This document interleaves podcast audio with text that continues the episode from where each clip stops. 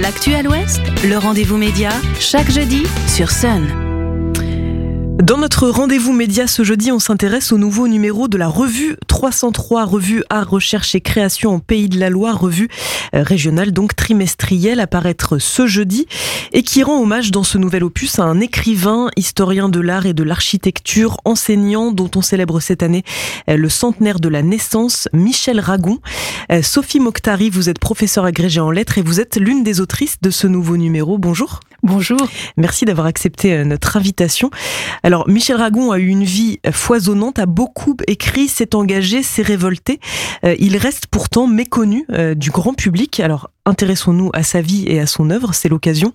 Euh, j'ai cité ses innombrables casquettes et domaines de connaissances. Comment expliquer en quelques mots à un auditeur ou une auditrice qui ne connaît pas Michel Ragon qui était ce personnage? En quelques mots, ça va être compliqué, mais on va le faire. Michel Ragon, c'est quelqu'un qui, derrière un nom assez banal d'ailleurs, mmh. euh, cache une personnalité exceptionnelle. Euh, un érudit, autodidacte qui a voyagé euh, autour du monde et qui est allé à la rencontre de très très grands artistes hein, majeurs du XXe siècle. Je pense à Pierre Soulages, à Rothko par exemple, mais il y en a tant, Hartung, Atlan, enfin bref.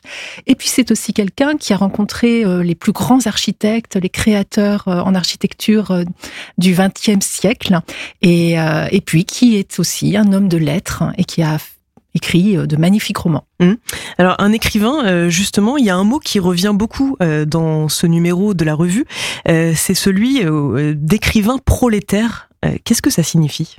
C'est quelqu'un qui vient d'un milieu social pauvre, pour ne pas dire parfois pour son enfance presque misérable. Mmh. D'ailleurs, il fait cette différence entre la misère et la pauvreté. Pauvreté qu'il a rencontrée à Nantes, adolescent, et misère qu'il a rencontrée et subie dans son enfance en Vendée, dans la ville de Fontenay-le-Comte dont il est originaire. Mmh. Ensuite, il est allé, euh, jeune adulte, du côté de Paris, à la rencontre de d'amis euh, qui étaient euh, ouvriers, puisque lui-même à ce moment-là euh, travaillait évidemment pour survivre. Il a fait tous les métiers. Hein. Il est allé dans les usines, il est allé sur les quais de la Seine aussi comme bouquiniste. bref, c'est quelqu'un qui s'est battu pour survivre et qui du coup euh, s'apparente et considère que les, les, gens qui comme lui euh, bah, sont des travailleurs sont un peu ses frères. Hein. C'est pour ça qu'il utilise ce mot de prolétaire, mm. voilà, qui fait partie vraiment de son identité. Et tout ça transparaît euh, dans son œuvre, en tout cas littéraire? Oui, complètement. Euh, il a euh, derrière euh, cette idée de prolétarie, enfin de, prolétaire, la belle idée que finalement les gens travaillent, mais ils aiment aussi apprendre, ils aiment aussi s'émanciper. Et, c'est vrai que dans son œuvre, il y a cette dimension à la fois, j'ai envie de dire simple, puisqu'il parle toujours dans un langage accessible, mmh. mais en même temps enrichissante, parce qu'effectivement, il écrit avec simplicité, mais aussi avec beaucoup d'émotion érudition. Hmm. Donc il est passionnant. Alors, il a les, honneurs euh, de ce dossier dans la revue, euh, car vous l'avez rappelé, euh, il était originaire de la région, donc il a passé son enfance en Vendée, une partie de sa jeunesse à Nantes.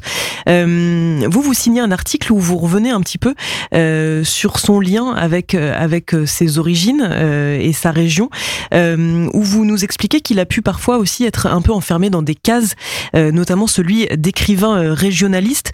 le but aussi, le propos que vous que vous que vous défendez dans dans ce dossier, euh, c'est que il faut justement le sortir de cette case euh, et vous et vous vous, le décrivez en, en disant qu'il a sa place parmi euh, les classiques de la littérature de la langue française.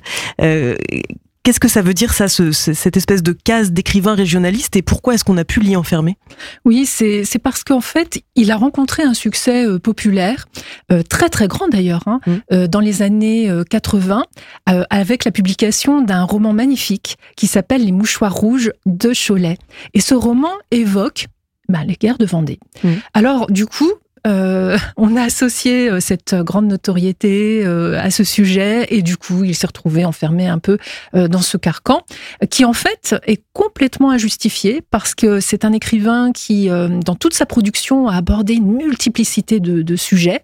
Je pense notamment à un magnifique roman qui s'appelle La mémoire des vaincus, qui nous plonge pendant la période de la Révolution russe jusqu'aux années 70 en France et qui, qui ne parle jamais de Vendée, mmh. mais aussi à d'autres livre tout à fait passionnant où il évoque ses voyages aux États-Unis, comme un, roman qui malheureusement n'est plus édité, Les Américains, où il nous parle de sa rencontre avec les grands artistes comme Rothko à New York. Mais pour autant, donc, je pense que voilà, on a en France gardé cette connaissance de Ragon, cette approche-là, un peu trop.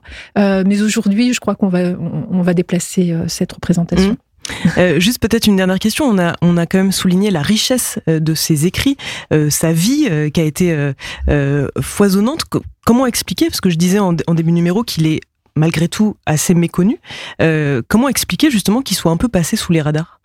Alors, plusieurs choses. Euh, c'est quelqu'un qui est un franc-tireur, euh, peut-être quelqu'un aussi qui, euh, en développant une activité de critique, notamment dans le domaine de l'art contemporain et puis aussi celui de l'architecture, est certes très très connu hein, par tous les spécialistes mmh. de ces domaines-là, mais en revanche, on a toujours une, difficulté en France hein, à considérer que l'on puisse avoir plusieurs casquettes.